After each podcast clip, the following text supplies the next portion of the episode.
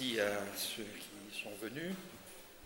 Euh, je vais essayer de dire en, peu de mots euh, où se tient, à mon sens, le centre de la méditation déridienne de l'hospitalité, qui est une pensée profonde, singulière. Et, donc, je, vais essayer d'aller droit à ce cœur, à ce centre, euh, qui tient, à, mon avis, conjointement dans euh, l'urgente nécessité où nous nous trouvons toujours, je vais citer, je vais essayer de citer abondamment Derrida pour faire entendre sa voix, puisque je parlais de singularité, il y a aussi là la singularité d'une écriture et d'une voix. Donc, nous avons à nous efforcer toujours, je le cite, de plier un concept inédit de l'hospitalité, c'est celui de Derrida, je vais, y revenir, euh, aux terrifiantes urgences qui nous assaillent. Ce sera ça mon point de départ et au fond, ce que je voudrais vous proposer aujourd'hui, simplement l'élucidation ou l'explicitation de cette requête, plier un concept inédit de l'hospitalité aux terrifiantes urgences qui nous assaillent. Et pour être fidèle à, la difficulté euh, de, cette position et de cette pensée, je cite encore Derrida, toutes ces questions qui restent obscures et difficiles, c'est-à-dire cette unique question, comment plier le concept aux urgences. Toutes ces questions, nous ne devons ni nous les cacher, ni faire semblant de les croire dominables, dit Derrida. Donc, je, voudrais premièrement essayer de, vous, indiquer ce qu'est ce concept inédit de l'hospitalité, développé, avancé, élaboré par Derrida. deuxièmement, je vais essayer également de, vous dire où se situe le pli, la pliure, la nécessité de plier le concept aux exigences. Et troisièmement, il faudra évidemment se demander ce que sont ces terrifiantes urgences qui nous assaillent.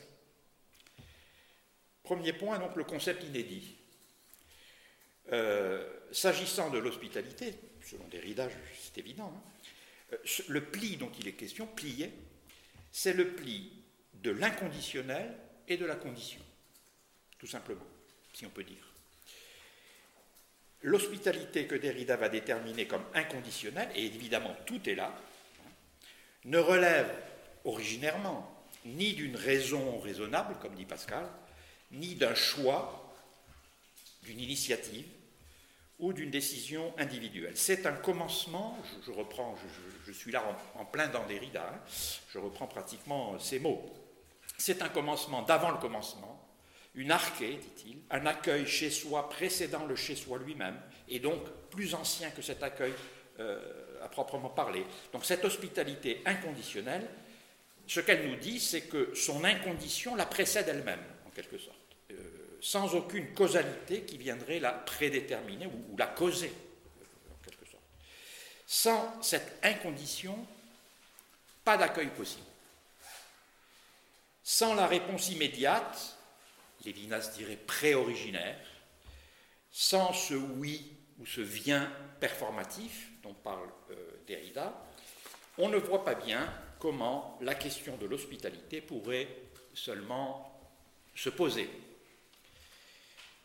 Cette, hospitalité inconditionnelle est de l'ordre, d'ailleurs, d'une expérience, euh, Derrida insiste euh, beaucoup là-dessus, et en particulier dans un très beau commentaire qu'il a proposé de la, très belle nouvelle de Camus qui s'appelle L'hôte dans l'exil et le royaume.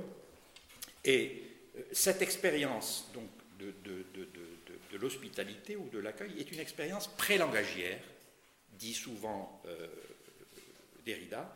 Si je parle, si je demande le nom, la provenance, etc., alors, de par la langue même, fasciste, comme on a pu dire, hein, de par la langue même, des conditions viennent à être énoncées. L'accueil inconditionnel, jusqu'à un certain point, est sans langue, préverbal, tacite, muet, etc. Cette hospitalité inconditionnelle dont vous voyez déjà euh, les innombrables problèmes pratiques, à quoi elle va s'ouvrir? Euh, cette hospitalité inconditionnelle est excusez-moi, cette hospitalité inconditionnelle, donc, avec les, problèmes pratiques qu'elle emporte avec soi, elle, est, elle forme l'incondition abyssale sur quoi s'enlève toute interrogation pratique, empirique, concrète, politique de l'hospitalité. Il faut la comprendre comme euh, l'incondition, comme un métaconcept qui viendrait transcender toutes les cultures, toutes les traditions, toutes les pratiques, toutes les institutions. Et ce mouvement de transcendance ou d'excession se signifie depuis la question basique et en même temps innommable de l'altérité de l'autre. Et là, on, parlait, je crois, euh, ensemble hier soir de, la dette euh, contractée par, par, euh, Derrida envers Lévinas. Elle se tient aussi sur un certain nombre d'autres points sur lesquels je vais revenir, mais aussi, là-dessus sur la question de l'altérité de, l'autre et de l'autre. cette transcendance signifie, la transcendance de l'incondition, signifie qu'elle précède là encore tout savoir. D'ailleurs, accueillir, c'est d'emblée ne jamais savoir ce qui arrivera avec l'arrivée de l'autre, avec l'arrivée de l'autre, qui peut bien, le souligne jamais assez, donc je m'empresse de le faire, qui peut bien se faire très menaçant, qui peut même devenir mon meurtrier. Je voudrais vous citer, euh, si je retrouve ça, oui, voilà, euh, je, cite peu importe les références, je vous les donnerai si vous voulez. Hein. Le danger de l'hospitalité pure, dit Derrida, si une telle chose existe, et je n'en suis pas sûr, le danger de l'hospitalité pure, c'est le danger de quelqu'un qui vient détruire votre lieu en commençant une révolution, en volant tout, en tuant tout le monde. Euh, dans notre texte, il, parle, de l'autre comme le possible violeur donc il y a, ce, point, je, voudrais d'emblée le, mettre là, euh, le faire apparaître euh, immédiatement. Donc cette inconditionnalité, ou cette infinie de l'hospitalité, comme dit aussi parfois Derrida, pour autant, ça n'est pas un défaut. Ça n'est pas un vilain défaut au sens où ce serait rien d'autre qu'une sorte d'idée intelligible ou d'idée régulatrice. C'est au contraire sa vertu intrinsèque de demeurer là on est dans la pensée de Derrida, il faudra peut-être qu'on y revienne, de demeurer indéterminé, c'est-à-dire archi-universel, messianique, euh, valant pour tous, au-delà même de tous les humains, l'accueilli pouvant aussi bien être une bête, ou un dieu, ou un ange, euh, comme le pressentaient d'ailleurs les anciens, et, là-dessus euh, Athènes et Jérusalem se retrouvent assez commodément, ce qui est loin d'être le cas, comme vous savez, la plupart du temps.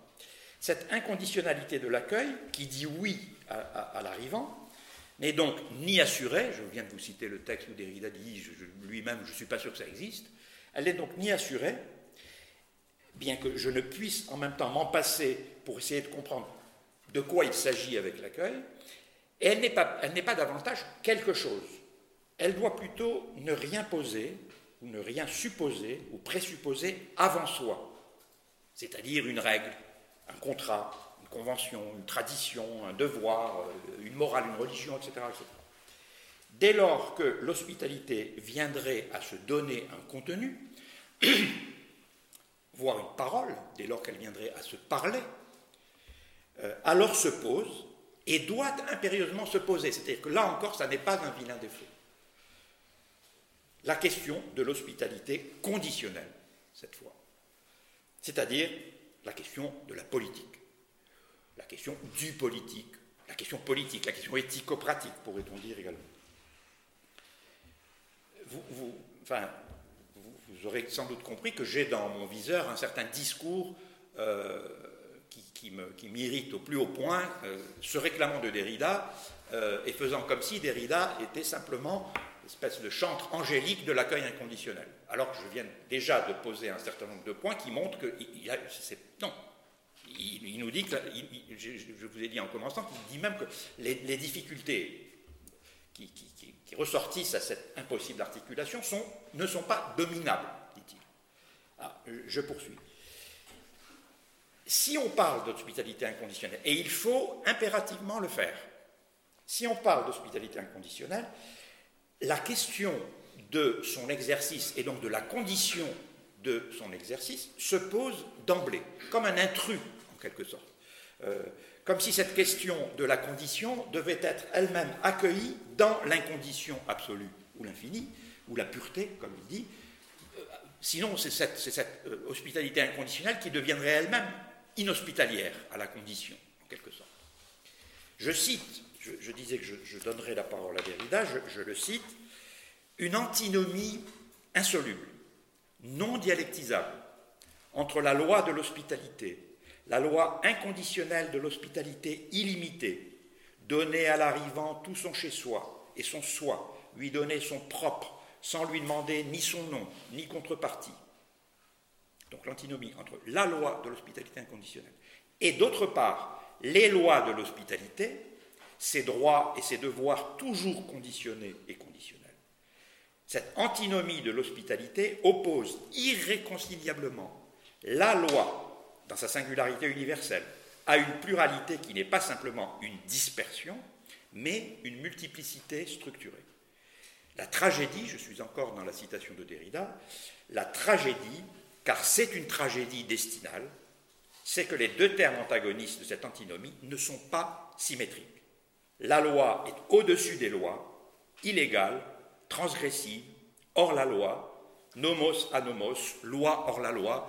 Ce matin, dans, l'exposé de Catherine Chalier sur Lévinas, euh, elle a évidemment évoqué la, source ou la ressource hébraïque de, la pensée de Lévinas. Je pense que sur ce point, je vais en dire malheureusement quelques mots, mais de façon très rapide, sur ce point du nomos à nomos, alors là, Derrida le dit en grec, il y a, également quelque chose d'une ressource hébraïque, en particulier dans le droit euh, hébraïque, à quoi euh, finalement, de façon sue ou insu, probablement insu, euh, Derrida se rapporte.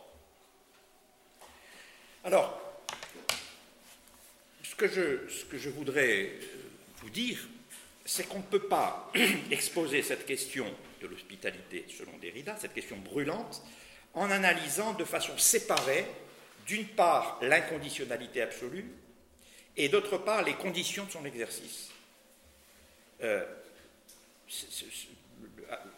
penser, en quelque sorte, et je pense que c'est sur d'autres objets également, c'est le mérite de, de, Derrida, parler, penser, c'est exactement cela, c'est-à-dire se tenir dans ce qu'il appelle une antinomie insoluble. Ça peut être très, très. Il peut y avoir une dimension déceptive de cette pensée, euh, qu'il faut aussi, au fond, prendre sur soi. Le mérite dont je parlais de Derrida, c'est d'avoir obligé, de nous avoir obligés à faire de l'hospitalité, et ceci depuis son inconditionnalité absolue, une question d'emblée politique. Il n'y a pas une originarité, si vous voulez, de l'incondition dont serait dérivée la question de l'exercice des conditions de la politique, etc. Euh, la question de l'hospitalité, elle est d'emblée politique. Elle n'est pas subordonnée à l'inconditionnalité. Simplement, l'inconditionnalité, c'est ce qui permet de la penser une condition de possibilité de la pensée d'hospitalité, l'incondition.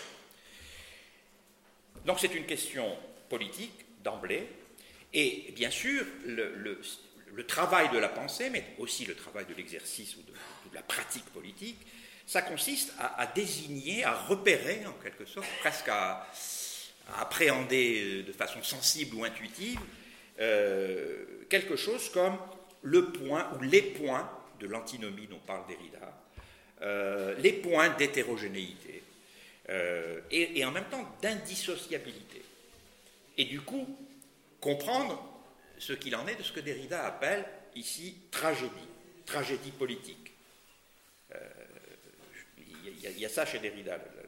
toute politique peut-être, ou sans doute, est-elle tragique. Et, en même temps, toute, difficulté de la pensée est, est elle-même politique, en quelque sorte. Si on entend par politique cette, espèce de tragédie destinale euh, dont il parle. Elle est politique, donc, cette question de l'hospitalité, parce qu'elle est débordée en amont d'elle-même par de l'inconditionnalité pure, de la non-politique, du supra-politique, de l'extra-politique. Il faut donc essayer, ce il faut n'a rien d'injonctif, c'est simplement l'esquisse d'une perspective de pensée. Hein. donc ça n'est pas une prescription et c'est encore moins une nécessité, évidemment. C'est une tâche. Hein. travailler dans l'indécidable, d'une certaine manière.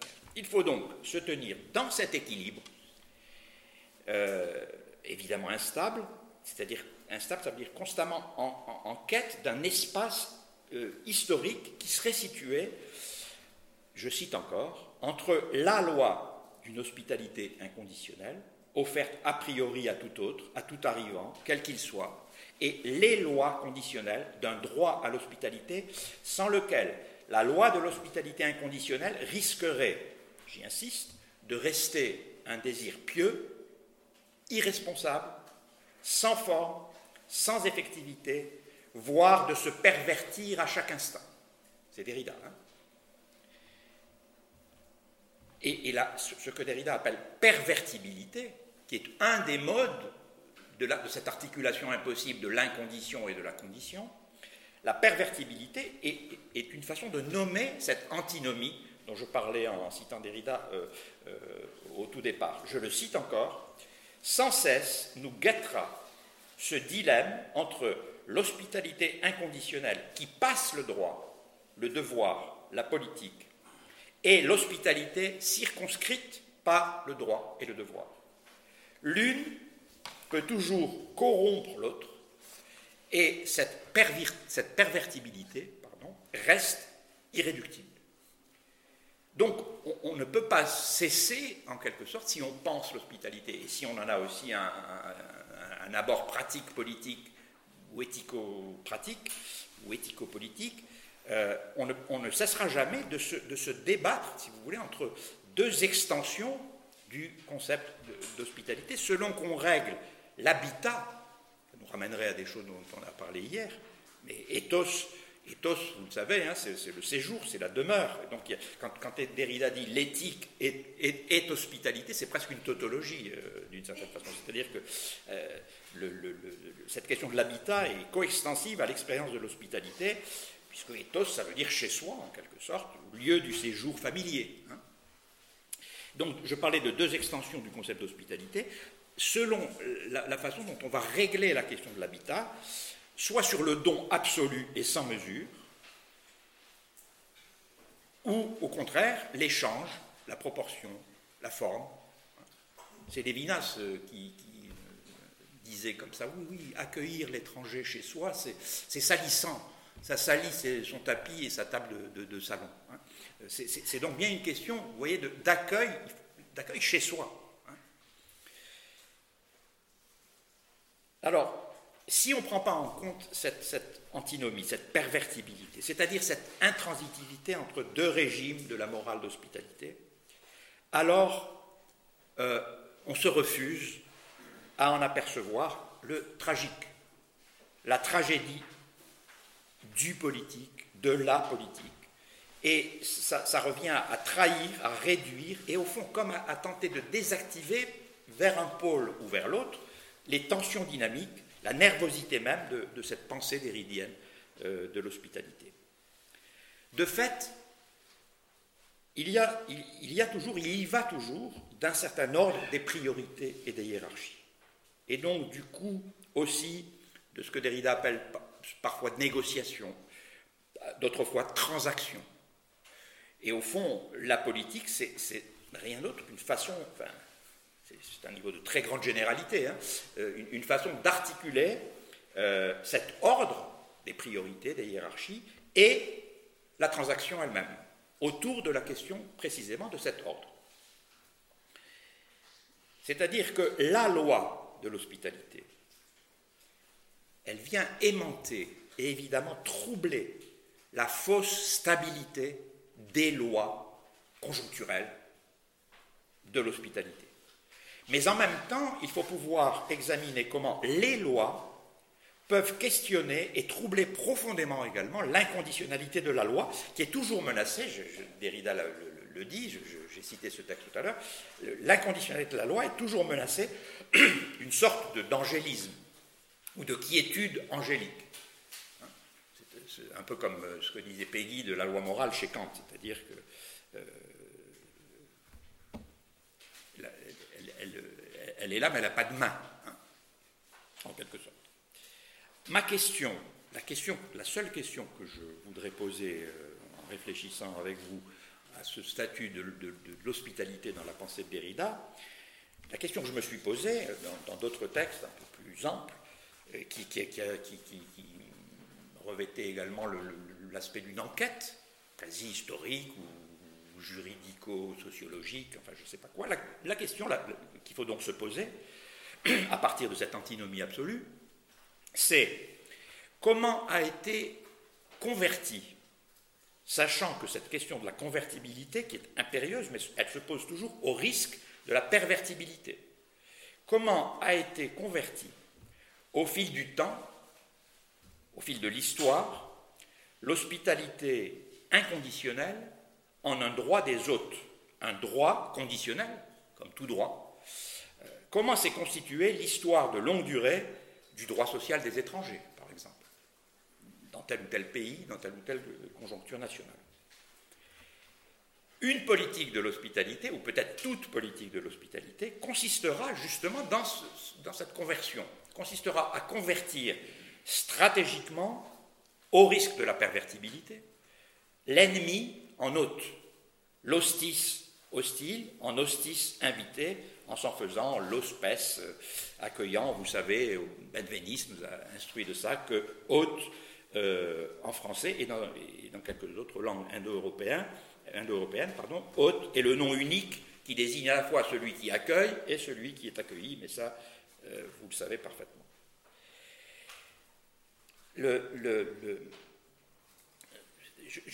en passant, je parlais tout à l'heure du rapport à, Lévinas, c'est toujours intéressant quand on parle de Derrida de, mesurer, là aussi on en parlait hier soir, et le rapport à, Kant d'un côté et le rapport à Lévinas de, l'autre.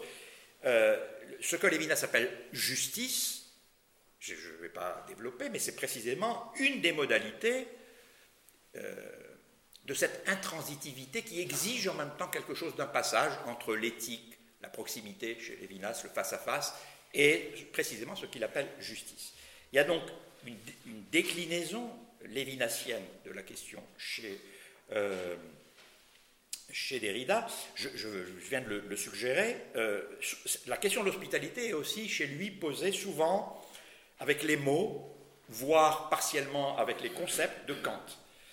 Euh, en particulier le, rapport, la lecture que fait Derrida de l'idée de paix perpétuelle, euh, ou de, ce qu'on trouve chez Kant, en particulier dans le texte en question, sur le, droit de visite permanent. Hein. Vous connaissez peut-être cette expression, le droit de visite permanent, enfin l'expression est de Kant, euh, qui serait, c'est Kant qui le dit, à l'origine même du colonialisme. Je vais peut-être, si j'ai le temps, y revenir.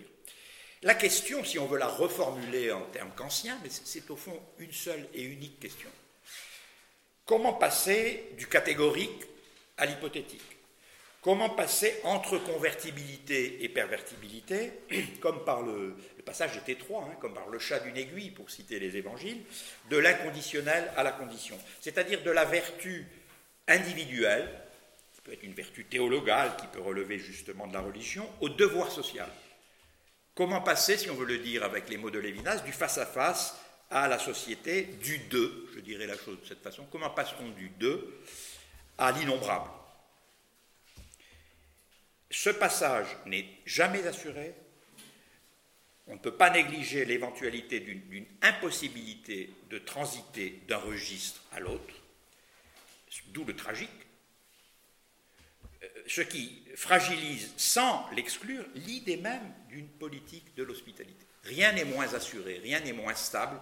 Il y a là euh, constamment des choses qui sont vacillantes. J'avais l'intention, mais je pense que je vais manquer de temps de toute façon, j'avais l'intention de faire un, détour, je, l'ai suggéré tout à l'heure, et, par la xénia des Grecs, en me référant en particulier de l'épisode euh, où Ulysse est accueilli par les Phéaciens, par le roi des Phéaciens, et un détour un, peu, plus, un peu plus précis et, long par la tradition juive de l'hospitalité.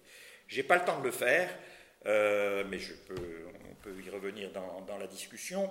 La tradition juive, qui l'hospitalité inconditionnelle, dont la figure ou le paradigme, en particulier dans les, dans les commentaires talmudiques, euh, c'est évidemment Abraham, l'accueil par Abraham et par, les, et par Sarah des trois sages, euh, mais c'est aussi l'hospitalité inconditionnelle. Alors, due à l'étranger, à la veuve et à l'orphelin. L'autre jour, j'entendais un, très beau reportage sur les Touaregs.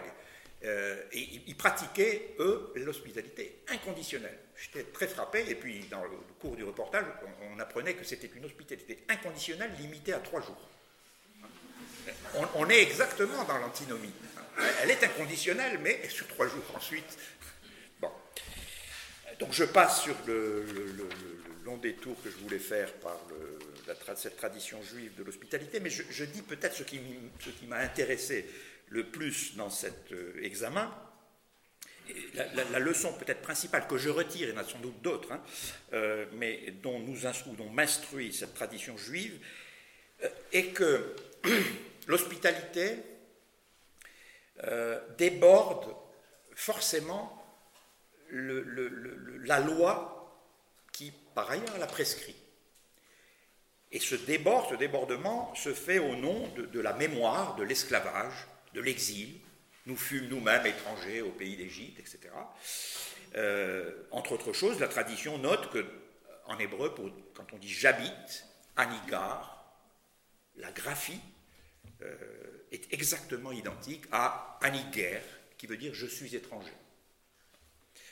Euh, et donc, l'observance stricte, comme, comme on dit, euh, si elle est stricte, si elle est, l'hébreu dit, dans la ligne du droit, hein, elle court le risque de n'être pas juste, tout simplement. Elle doit donc sans, cesse s'excéder elle-même. L'ifnim mishuratadin, c'est-à-dire le droit au-delà du droit, en quelque sorte. Mais dans le droit romain, il y a des choses qu'on pourrait comparer. Hein. le, le sumum ius summa inuria, va dans un sens euh, voisin. Je ne voudrais pas euh, suggérer que ce serait une exclusivité absolue de la tradition hébraïque. Je pense que sur ce point-là, et Athènes et Jérusalem, et sans doute euh, Rome également, peuvent être mises en, comparaison. Je ne dis pas du tout qu'on a affaire là à, des choses qui sont identiques. Si le droit, ce que je retire de cet examen approfondi de la tradition juive de l'hospitalité, si le droit n'excède pas les limites légales telles qu'elles sont circonscrites dans un corpus, dans un codex, il sera injuste. Et à la limite, il ne sera même plus le droit. Il y a aussi un, il y a Catherine qui est dans la salle, et d'autres parmi vous certainement, il y a Raphaël, Joseph, etc. Il y a même un, passage célèbre du Talmud où euh, on demande à un sage pourquoi Jérusalem a-t-elle été détruite? Il répond parce qu'on y pratiquait le droit. Vous voyez, la réponse est paradoxale, mais il entendait par là parce qu'on n'y pratiquait que le droit. Donc cette idée d'un droit au-delà du droit me paraît importante et, animer euh, en profondeur euh, un certain exercice possible, en tout cas, du, droit hébraïque. Ça, veut dire donc, je, laisse de côté, euh, faute de temps, cette question du, ça veut dire que pour être pleinement effective, pour être pleine, l'observance, si je me réfère euh, au judaïsme, mais l'observance du droit, en quelque sorte, pour, pour mêler d'emblée les deux registres, doit toujours aller au-delà d'elle-même, c'est-à-dire au-delà de la prescription. Mais il faut être très prudent faut faire attention, c'est là que ce, péril de l'irénisme, de l'angélisme, ce réclamant de, de, Derrida me paraît à la fois périlleux et puis m'agace aussi, il faut bien dire. Il faut faire très attention. C'est-à-dire qu'il ne faut pas conclure de ce que je viens de dire, de ce, que, ce dont nous enseignent toutes ces traditions. Un droit pour être, qui, pour être juste doit excéder le légal lui-même, doit s'excéder lui-même. Il faut faire attention et ne pas conclure de, de cet axiome que la loi, du coup, le droit lui-même, la prescription, le commandement, c'est pas grand-chose finalement. Hein, si ça a s'excéder sans cesse et à, aller au-delà de soi, euh, ça pourrait rester lettre morte. ou encore, c'est plus, plus, pervers, c'est plus hegelien, euh, ou encore, il faudrait dialectiquement, euh, les abolir tous les deux, et le droit et l'excès, et la, condition et l'incondition, les abolir pour mieux les, pour mieux les réaliser, en quelque sorte. Je, pense qu'au contraire, il faut, il faut s'en tenir à la loi. Pour être plus précis et reprendre ce que je disais déjà, il faut s'en tenir aux lois de l'hospitalité.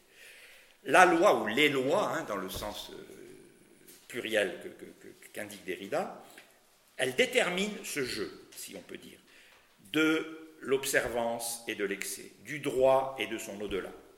Sans la loi, sans la loi dans sa rigueur, dans sa force, tout le propos sur l'inconditionnalité de l'hospitalité, en quelque sorte, et, tout le propos de, de l'au-delà du droit s'effondre. La vraie question, c'est la question politique. C'est ce, ah, ah, ce, que je retire de, Derrida en tout cas. C'est-à-dire que l'hypothèse que je forme, c'est que la lecture, la bonne façon de lire Derrida sur l'hospitalité, c'est de le lire d'emblée comme une pensée politique. Euh, je dis, oui, j'étais en train de dire donc que, si on note la loi, c'est au fond toute l'architecture de l'inconditionnalité qui elle-même s'écroule en quelque sorte. Euh, la question, je disais, immédiatement politique, qui peut être casuistique, qui en tout cas est de l'ordre de la transaction, euh, consiste à se demander, ne pas prendre parti pour l'excession ou pour la loi, rien ne me paraît plus bête que, ce, genre de choses, et c'est pas si rare. Euh, il faut donc se demander jusqu'où peut aller l'excession de la loi ou de la règle sans l'anéantir, la loi, mais en la mettant cependant en cause. Ou on peut inverser le propos. Comment la mettre en cause sans toutefois l'anéantir purement et simplement?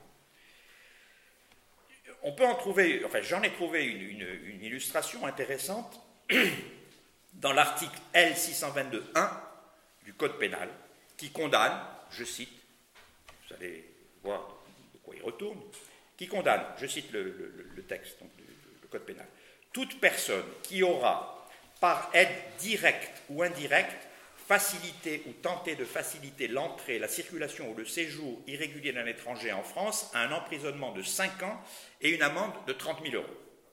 Mais c'est une vieille histoire, hein, ça a été remis, euh, enfin, cette loi a été réamendée, mais ça remonte peut se souvenir pour les plus vieux d'entre nous aux manifestations contre la loi de Bray de 1997 qui, voulait réaménager le, statut du certificat d'hébergement, si je me souviens bien, ou les questions de regroupement familial. Enfin, c'est une, vieille question. Euh, et on a tous en tête aussi le cas, là pour le coup très récent, d'un certain nombre de personnes qui ont été condamnées pour avoir aidé justement des, des migrants, comme on dit maintenant, à passer la frontière euh, pour les avoir secourus dans des situations difficiles, etc. On peut considérer, à partir de, cet article du Code pénal, qu'une loi, et la question de l'au-delà du droit nous, nous permet de penser quelque chose comme ça. On peut considérer donc qu'une loi est mauvaise si elle efface délibérément ses propres marges d'indécidabilité, d'aléa, en quelque sorte. Si elle, en vient, par exemple, à prohiber l'exercice effectif et donc excessif du, de l'hospitalité. il faut, il faut à chaque fois tenir la loi, pour autant. La loi, elle est évidemment dans son rôle lorsqu'elle entend soumettre cet exercice à des règles, à des limites, à des conditions, comme le fait texte de 2004 qui s'appelle le Code d'entrée et de séjour des étrangers et du droit d'asile, comme le fait ce texte, qui statue, on peut évidemment ensuite critiquer ces, déterminations légales, on peut les mettre en cause, on peut, on peut contester les dispositions concrètes euh, qui, se trouvent dans ce code, qui concernent une, une façon de de moduler et de régler justement hein, les, déplacements dans l'espace des étrangers, c'est-à-dire l'arrivée, le séjour, le regroupement familial, l'intégration, l'éloignement, l'expulsion, l'asile, l'hébergement, etc. la question de la maison se poserait aussi sous, ce rapport. Et donc une politique se dessine dans le code en question, dans le CESEDA, hein, c'est l'acronyme de, ce, texte. Et, dans cette politique se module une certaine configuration de l'hospitalité qui est réglée par un certain nombre de, conditions ou de limites entre le dedans et le dehors, entre le, euh, national et l'étranger, etc. Donc la politique, même la plus éthique, entre guillemets, doit inventer des procédures de conversion en accueil, de conversion en accueil accueillant. Elle advient donc toujours à partir d'une épreuve où est aussi engagé, gagé, parié, euh, un renversement qui se produit toujours depuis des conditions, des pratiques de sociabilité, des dons, des contre-dons, des, services, des secours, etc. etc. Mais, euh, vous voyez, en même temps, on peut aussi considérer que la loi sort de son rôle lorsqu'elle interdit purement et simplement l'hospitalité elle-même, le devoir d'hospitalité. Et, c'est quelque chose de l'inconditionnalité de la loi qui permet de statuer de cette façon sur ce que j'ai appelé un peu, sommairement une bonne loi et une mauvaise loi. Hein. Euh, si une loi interdit le devoir d'hospitalité dans ses excès même, euh, dans les excès qui sont intimement associés à l'exercice de l'accueil, alors elle est mauvaise, pourrait-on dire.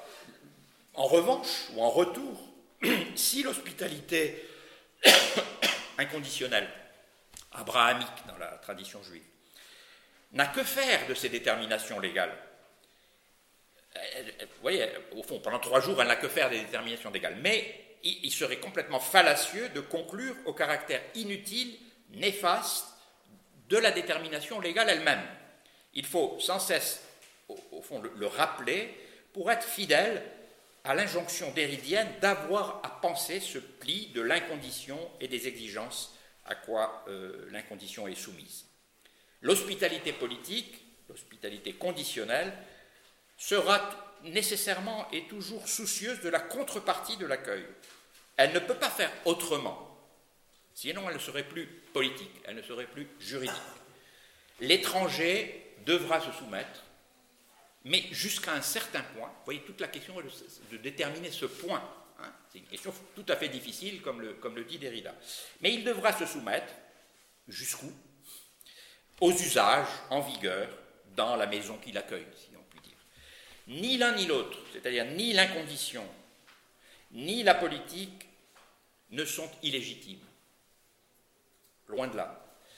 Et toute position unilatérale, exclusive, ou bien l'accueil sans limite, ou bien la loi sans la grâce, en quelque sorte, toute position unilatérale de ce type est porteuse d'une sorte, d'une possibilité, en tout cas, de désastre.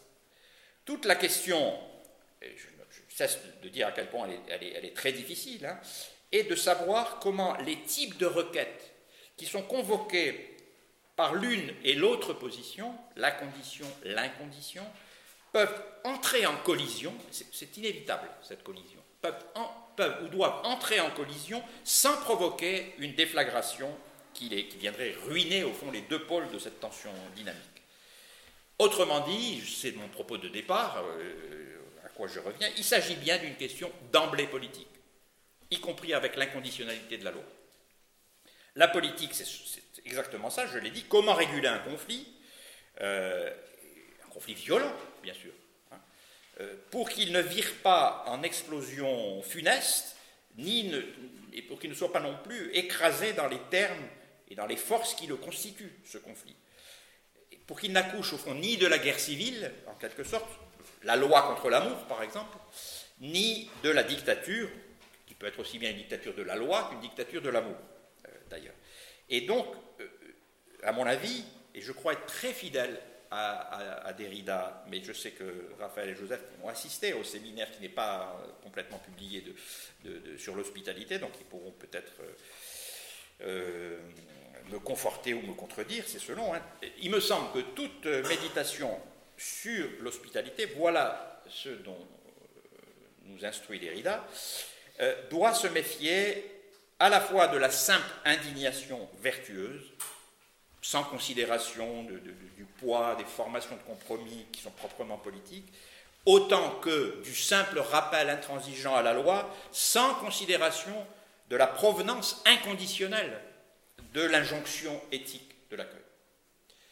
Je voudrais, j'ai parlé de Lévinas euh, pour conclure, il faut que je, m'arrête. Euh, je voudrais revenir ou, peut-être compléter quelque chose de l'hétérogénéité déridienne, euh, condition incondition, par ce que Lévinas appelle asymétrie, hein, ou dissymétrie, je veux dire dissymétrie pour éviter les confusions euh, phonématiques. Euh, le propos d'Héridien sur l'hospitalité, on peut donc l'ouvrir sur ce qu'il ne dit pas expressément, et sur quelque chose, cette dissymétrie ou cette asymétrie qui, qui, lui est relativement extérieur et qui me, semble l'éclairer euh, de façon singulière et, selon moi, très stimulante. Cette l'hospitalité, elle prend forme comme structure asymétrique, d'emblée. L'accueillant et l'accueilli se tiennent, et c'est au fond, c'est le cas dans toute relation éthique au sens de Lévinas l'accueillant et l'accueilli se tiennent à, des places qui sont des places non interchangeables, qui sont des places non réciprocables. Toute réciprocation des places structurelles, en quelque sorte, de l'accueillant et de l'accueilli, toute restauration forcée d'une symétrie est euh, la marque d'une violence ou bien larvé, ou bien explicite. Je, vais le dire de façon concrète, en, ayant Lévinas évidemment ici en tête. Si accueilli, l'hôte, s'installe dans un je fais comme chez moi. C'est l'exemple que prend Kant quand il parle du droit de visite euh, permanent. Si l'accueilli dit je fais comme chez moi, s'il l'impose délibérément à l'accueillant, la violence est incontestable, me semble-t-il. Mais asymétriquement, c'est la richesse de, cette notion lévinassienne d'asymétrie. Si asymétriquement, l'accueillant, celui qui accueille donc, ne dit pas lui, performativement, fais comme chez toi, alors il y a aussi, évidemment, une, violence possible ou larvée qui, qui signifie rien d'autre, euh, dans ce cas-là, que un refus d'accueillir, en quelque sorte. Vous voyez, c'est ça l'asymétrie, la non-réciprocité. Il est inconcevable que celui qui arrive, celui qui est accueilli, dise je fais d'emblée comme chez moi, mais il est tout aussi inconcevable que celui qui accueille ne lui dise pas fais comme chez toi. Hein. Euh, chacun comprend euh, ce que je suis en train de dire parce que chacun a déjà accueilli, ne serait-ce qu'un ami. enfin, voilà. cette structure asymétrique est celle même de l'accueil. Tout dépend donc, vous voyez, de l'assignation asymétrique des paroles, des, sujets, et au fond, le même propos n'est pas le même propos, c'est l'intérêt de la, notion lévinassienne d'asymétrie, euh, s'il est proféré par l'accueillant ou par l'accueilli. Et ce que j'ai suggéré de faire, mais je l'ai fait de façon implicite, c'est de, relire l'ensemble des énoncés euh, d'Héridien sur ce pli de la condition politique et de l'incondition éthique, pourrait-on dire, à la lumière euh, vive de la symétrie. Je m'arrête là et je vous remercie. Je vous laisse la parole. Ben, allez.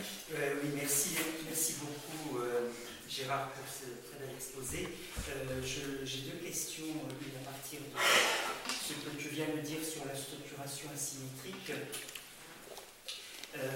Je, je, donne un exemple et puis j'essaie de, de, comment tu réagirais par rapport à cet exemple. L'exemple, c'est celui-ci. Euh, c'est un exemple réel. Euh, au nord de Stockholm, il y a une ville qui s'appelle Holden qui est à 1h40 d'avion de, Stockholm, une ville très froide, il fait moins 25 degrés, et où euh, le gouvernement suédois a accueilli une famille de réfugiés syriens. C'est une ville qui est, c'est une ville qui est construite comme une garnison par rapport à la période de et euh, la garnison est cette ville, frontaux, maintenant il n'y a plus rien. Euh, et c'est là que les réfugiés ont été accueillis. Ils ont le droit juste de descendre, dépenser les quelques sous dans le supermarché, ou bien fumer dehors et remonter euh, euh, en restant enfermés. Bon, pourquoi je dis ça? Parce qu'en réalité, quand ce gouvernement a été voir comment ça se passait, hum. la famille syrienne a tenu, une des familles syriennes a tenu à préparer le thé et à recevoir le gouvernement suédois. Et pour eux, ils ont dit, nous, on est accueillis quand on peut accueillir. C'est-à-dire que si vous nous ôtez la possibilité d'accueillir, on n'est pas accueillis. Et donc ça, ça ah, je pense que c'est un enjeu très très important dans tout, ce qui est autour des migrants aujourd'hui, et autour de ce qu'on a entendu hier sur la maison, euh, c'est cette possibilité. Alors là, quand même, il y a quand même une symétrie. Oui. Euh, voilà, pas certainement celle dont tu as parlé, j'aimerais ta réaction là-dessus.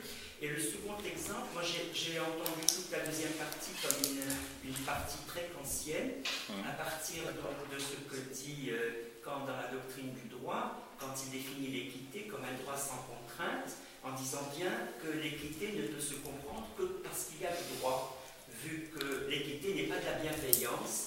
Et il dit quand on est dans la bienveillance, on tourne le dos au droit, mais quand on est dans l'équité, on essaie de corriger le droit. Et d'ailleurs, il, cite l'adage latin. Alors, euh, justement, comment articule-t-il tout ce avec Derrida? Euh, Alors, il y, a donc deux questions qui, sont très stimulantes. Je ne dis pas ça comme ça par politesse. Hein. La première, c'est en me donnant la possibilité d'accueillir que je serai véritablement accueilli. J'y vois moins une structure euh, symétrique qu'une sorte, si, on veut parler de, structure, puisque j'ai parlé moi-même de structure asymétrique, qu'une sorte de mise en abîme de l'accueil. C'est moins. J'y entends pas, alors peut-être que je, m'égare ou je me trompe, j'y entends pas un donnant-donnant, c'est pas ça qui est dit.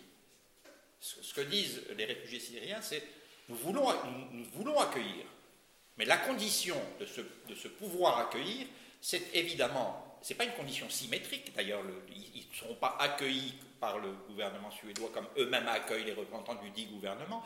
J'y vois une structure de mise en abîme de l'accueil, c'est-à-dire de, qui, me fait penser plus qu'à une, sorte de restauration de la symétrie, peut-être qu'il y a ça aussi, hein, mais qui me fait penser davantage à, ce, que, Derrida appelle l'infini la, mise en abîme, c'est l'ouverture comme ça d'un infini de l'accueil. Euh, parce qu'au fond, à cette, requête de, cette famille, le, gouvernement suédois pourrait à son tour creuser en quelque sorte. Hein. Il, y a, une sorte de creusement ou de mise en abîme, peu importe l'image, de ce qu'est l'accueil. J'y vois euh, davantage. Alors sur, le, sur Kant, que je n'ai fait que, que, Je suis entièrement d'accord, je n'ai aucune raison de m'en caché. Euh, ça n'est pas une plaie de la pensée, et ça n'est pas faillir à quoi que ce soit que d'être sur cette question de l'hospitalité et sur cette différence fondamentale entre, au fond, entre le droit et la morale. Vous savez ce qu'on peut lire dans Mein Kampf d'Adolf Hitler? Oui, on lit, il écrit la chose suivante. L'État total ne tolérera aucune différence ou écart, je ne sais plus, entre le droit et la morale. Donc, ce qui est une salubrité éthique absolument requise, c'est que précisément, ce qui est reproché à Kant par Hegel, par exemple, c'est précisément qu'il y ait de l'écart, qu'il y ait toujours de l'écartement. S'agissant de, la, loi morale, par exemple, Kant dit qu'elle est de l'ordre d'une autocontrainte. Selbstzwang, une autocontrainte. Alors que, précisément, il faut qu'il y ait s'agissant de, l'équité, tu, l'as rappelé, il faut qu'il y ait quelque, chose qui s'exerce sans contrainte. Donc on est à chaque fois avec Kant, et c'est ce qui me paraît le, mettre, dans la, mettre Derrida dans une certaine proximité à Kant, c'est qu'on a à chaque fois à faire je dirais la chose grossièrement, rapidement, comme ça, dans les deux cas, à une pensée des limites, à une pensée des frontières, à une pensée des conditions. Euh, euh, il s'agit à, chaque fois de, trouver le, point de mutation et de renversement. Il y a, vous connaissez tous ce, mot de Pascal, quand il parle de des athées ou de l'athéisme, il dit à un moment euh, grandeur euh, de l'athéisme, grandeur de pensée de l'athéisme, et puis il ajoute, mais jusqu'à un certain point seulement. Pour moi, l'exercice de la pensée, c'est exactement ça. Trouver ce jusqu'à un certain point seulement. Et cette, requête de pensée, il me semble qu'elle est partagée, alors, mais qu'elle est parfaitement partagée et par la critique kantienne et par la déconstruction déridienne. Je pourrais développer davantage, mais c'est pour répondre au, moins rapidement comme ça à ta question. Oui, je vous, je, je, vous écoute, oui. Prenez la parole comme ça, je ne peux pas la distribuer. Euh, voilà, une petite interrogation. Lorsque vous développiez euh, cette dialectique presque insoluble euh, de, de l'hospitalité inconditionnelle et du droit, disons, vous la traduisiez dans une antinomie entre le catégorique et l'hypothétique, entre la vertu théologale et le droit, et là, avec une référence législative, vous entre le face-à-face et l'innombrable. Alors, il y a peut-être une petite réserve à ce sujet-là, parce qu'il me semble que lorsqu'on rentre euh, uniquement dans le cadre de la relation intersubjective à deux, du face-à-face, là, il semblerait qu'il y ait justement une sorte d'antinomie incompatible entre l'inconditionnalité euh, d'un accueil et d'une hospitalité préoriginaire, anarchique, sans commencement et sans commandement, et le droit temporel des lois effectives. Mais euh, l'innombrable, est-ce que ce n'est pas plutôt une antinomie chez Lévinas entre si le problème de l'inconditionnalité absolue de l'éthique existe, et que c'est un point politique, est-ce que ce n'est pas le problème du face-à-face et du tiers? Oui, oui, bien sûr. Ah, Donc vous avez vous-même posé la question et, répondu à la question. pourquoi, pourquoi, oui, pourquoi, vous avez raison, cette, cette, notion d'innombrable était peut-être un peu obscure, et je comprends. Mais pour moi, ça se rapportait tout simplement au tiers. Alors, dans, dans ce que j'ai pu écrire sur Lévinas, en particulier dans un petit livre sur Lévinas et la politique, euh, ou sur Lévinas politique, hein, c'était le sous-titre de, ce livre, je, me suis toujours dit qu'il fallait mieux dire, alors c'est pas à moi de corriger Lévinas, vous voyez, c'est une prétention, mais il vaut mieux dire les tiers que le tiers. Alors le tiers, c'est une figure structurale, je le vois très bien. Mais ce, qui se passe quand on regarde un peu la scène que, décrit euh, Lévinas, en particulier à la fin d'Autrement qu'être, c'est que, vous voyez, je, suis face au visage. Nous sommes deux. Je suis face au visage, le visage me commande de toute sa hauteur. Mais il fait plus que me commander, il peut même me persécuter, etc. etc. Et il y a, là-dedans quelque chose qui est justement pré-originaire, comme dit, comme Lévinas, et en même temps qui porte une. C'est pas enquête, qui, qui porte une extraordinaire violence. C'est pas moi qui le dis, c'est Lévinas. Il parle, à propos du duo éthique, il parle, je cite son expression, d'une barbarie sauvage de l'altérité barbarie sauvage. Qu'est-ce que ça veut dire? Ça veut dire qu'on ne peut pas tirer, et là, vous la dette de, la dette de Derrida à, l'endroit de Lévinas me paraît patente, il, il, hérite de ça, il en fait autre chose, mais euh, rien ne serait plus catastrophique que de tirer, là aussi ce sont des choses qu'on entend comme ça, que de tirer une politique, ou même une vague inspiration politique, depuis cette éthique. Parce que cette éthique est injuste. L'amour est injuste. Hein. on pourrait dire que l'amour aussi, c'est une structure comme ça Qu'est-ce que ça veut dire? Pourquoi est-elle injuste?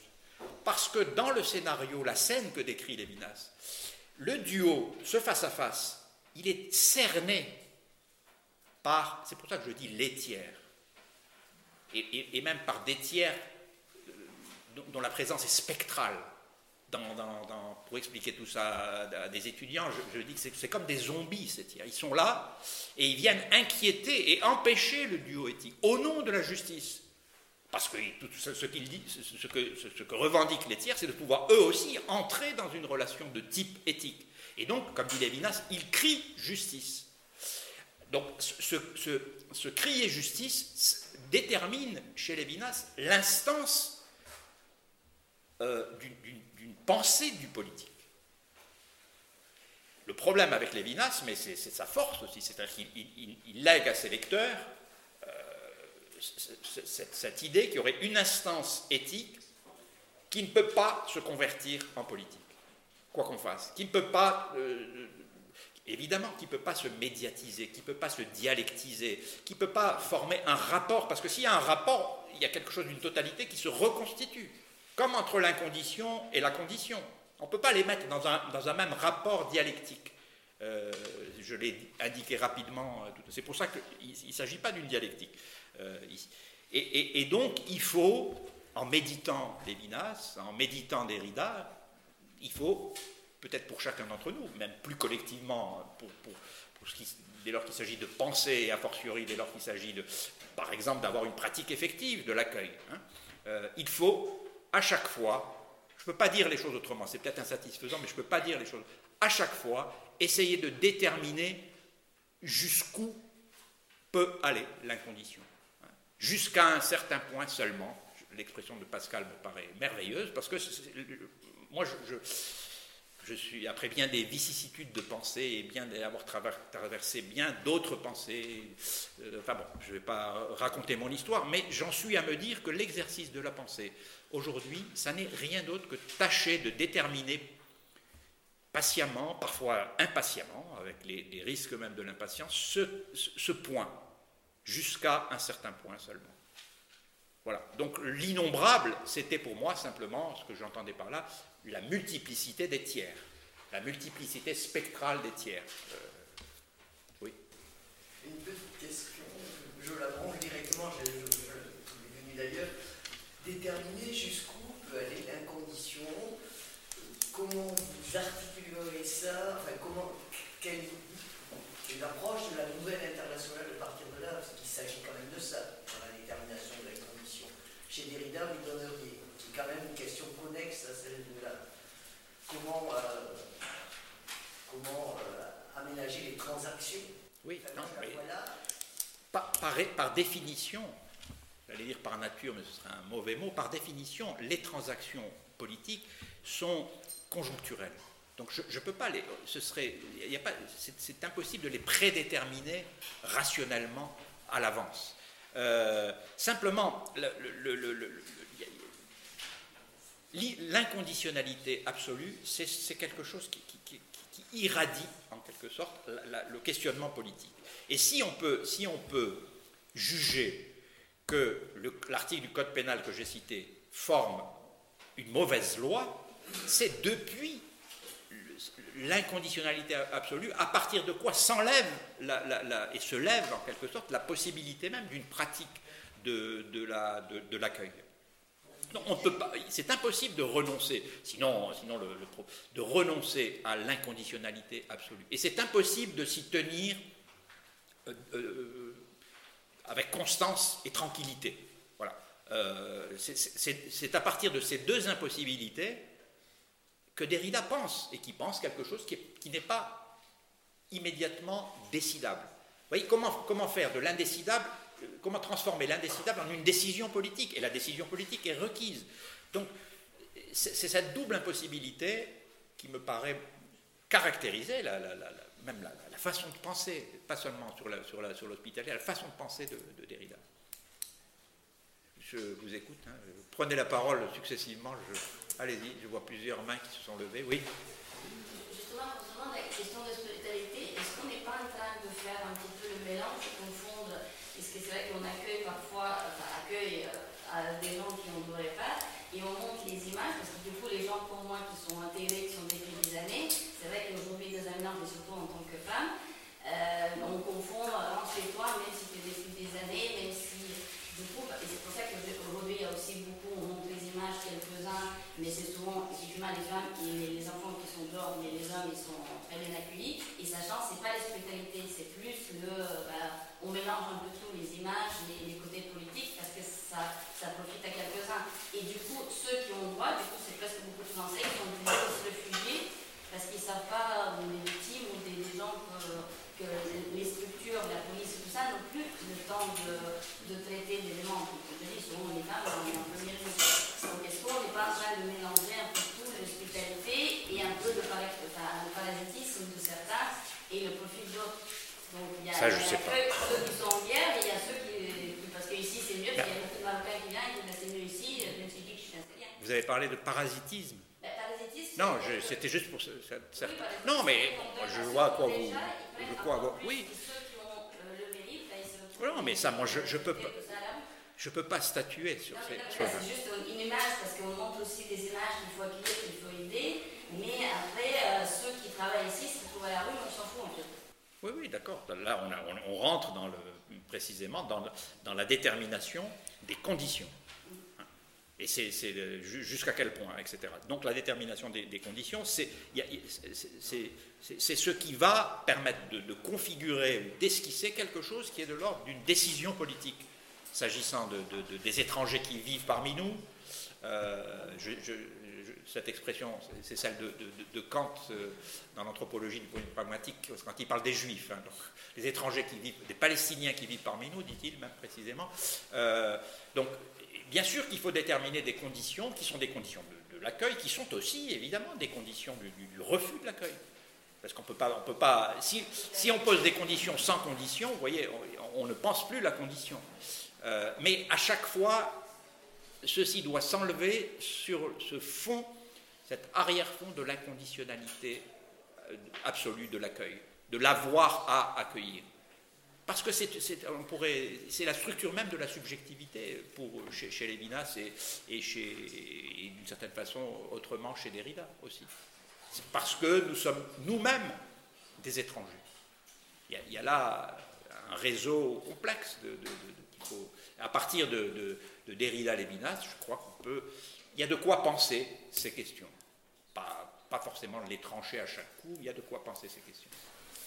Vous, vous avez parlé du, du risque et du danger aussi de l'hospitalité, de l'accueil. Oui, Il y a aussi son pendant, c'est la richesse de l'hospitalité de oui, oui, l'accueil. bien sûr. Il m'est venu en tête euh, au début des transplantations cardiaques, ça remonte a quelques années, il en parlait surtout du risque de rejet. Oui. Parce que le corps rejetait cet élément extérieur, et finalement c'est une grande richesse parce que ça permet ensuite de sauver beaucoup de vies humaines.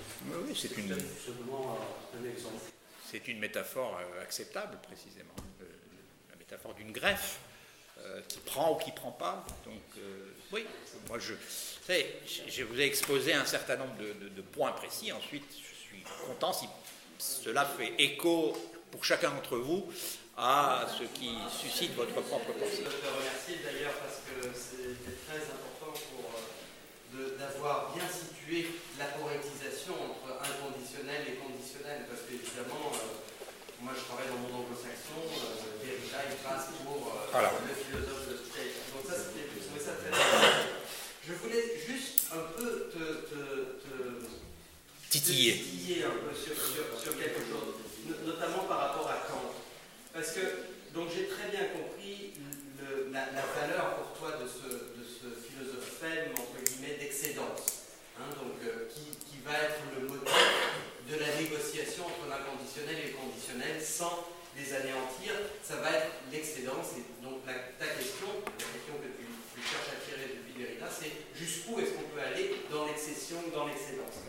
La question que je voudrais te poser là-dessus, et pour justement ne pas chuter, parce que contrairement à votre avis, je ne crois pas que Derrida euh, soit, certes, il y a un rapport avec Kant, mais il y a une différence très notable. Euh, euh, la question que je voulais te poser, donc, c'est est-ce que tu penses que cette excession tire sa sève, comme on dit, sans origine, tire sa sève, tire sa force depuis l'inconditionnalité, depuis l'idée inconditionnelle d'hospitalité, ou depuis une toute autre, un tout autre lieu que celui de la distinction entre conditionnalité et inconditionnalité. C'est-à-dire que peut-être que Derrida a en tête un, un- un- un tout autre lieu pour cette excédence que celui soit de la conditionnalité, soit de l'inconditionnalité. C'est mon avis. Et je pense que c'est mon avis pour le sortir de l'idéal hypothétique kantien. Idéal hypothétique kantien que tu avais déjà critiqué comme dans ta toute dernière phrase de ta conférence. Parce que dans ta toute dernière phrase de ta conférence, tu dis le même propos n'est pas le même propos s'il est prononcé par l'accueillant ou s'il est prononcé par celui qui est accueilli. Alors ça, ça me semble être aux antipodes Oui.